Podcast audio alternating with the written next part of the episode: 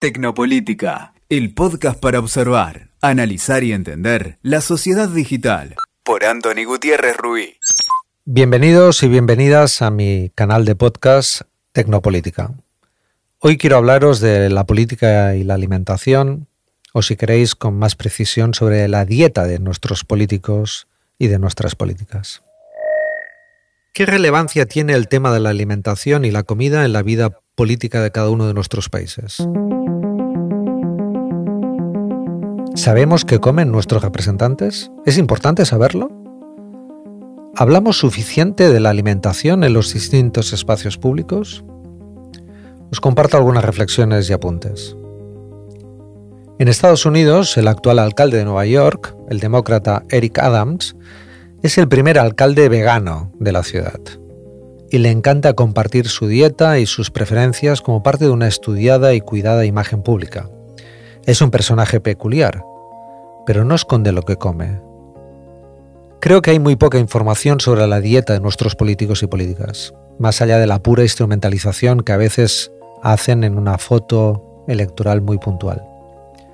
Quizás podéis acordaros de aquellas fotos de Obama comiendo hamburguesas con el presidente ruso o incluso aquella vez que Donald Trump hizo servir hamburguesas a un equipo de fútbol americano que le visitó en la Casa Blanca. En Chile más recientemente dos candidatos, Sebastián Sichel e Ignacio Briones, debatían sobre cuánto entendían su país en base al nombre que le daban a los perritos calientes en su país, hot dogs o completos. En cualquier caso, la alimentación ocupa cada día más relevancia en nuestras vidas. Es un tema que genera tendencias poderosísimas en las redes sociales.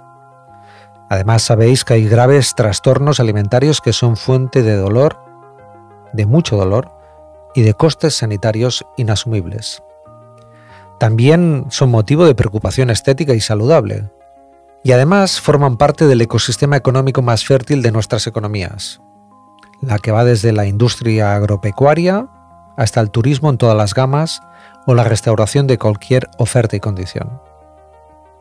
En mi opinión debemos politizar la alimentación. Tenemos que hablar más de la comida, de la alimentación. Tenemos que aprender a que detrás de la alimentación y de la comida hay una manera de entender el mundo y la sociedad. Necesitamos un debate más serio sobre el impacto de nuestros hábitos alimentarios. Por ejemplo, según datos de la Organización Mundial de la Salud, más de 1.900 millones de adultos y más de 40 millones de niños menores de 5 años tenían sobrepeso en el 2016. Y la tasa de obesidad se ha triplicado en los últimos 30 años.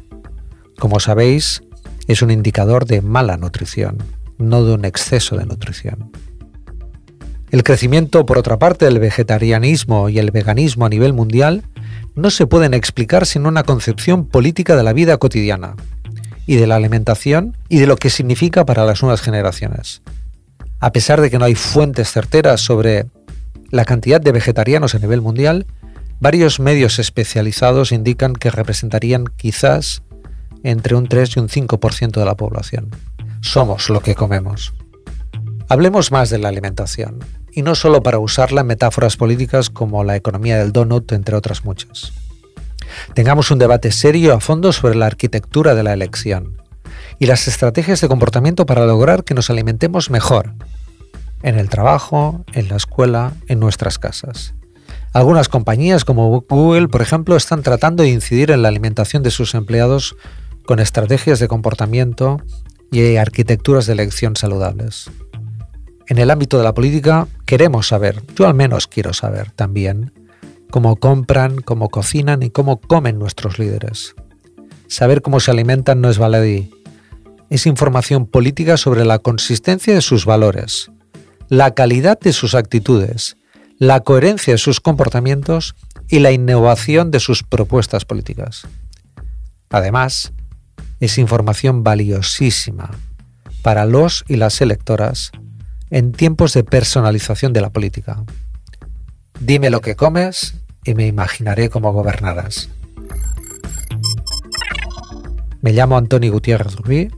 Me podéis encontrar en Twitter como AntoniGR y en mi página web www.gutierrez-medio-rubí.es. Os invito a que me escribáis. Cuídense, nos vemos pronto y seguro que nos escuchamos mucho antes.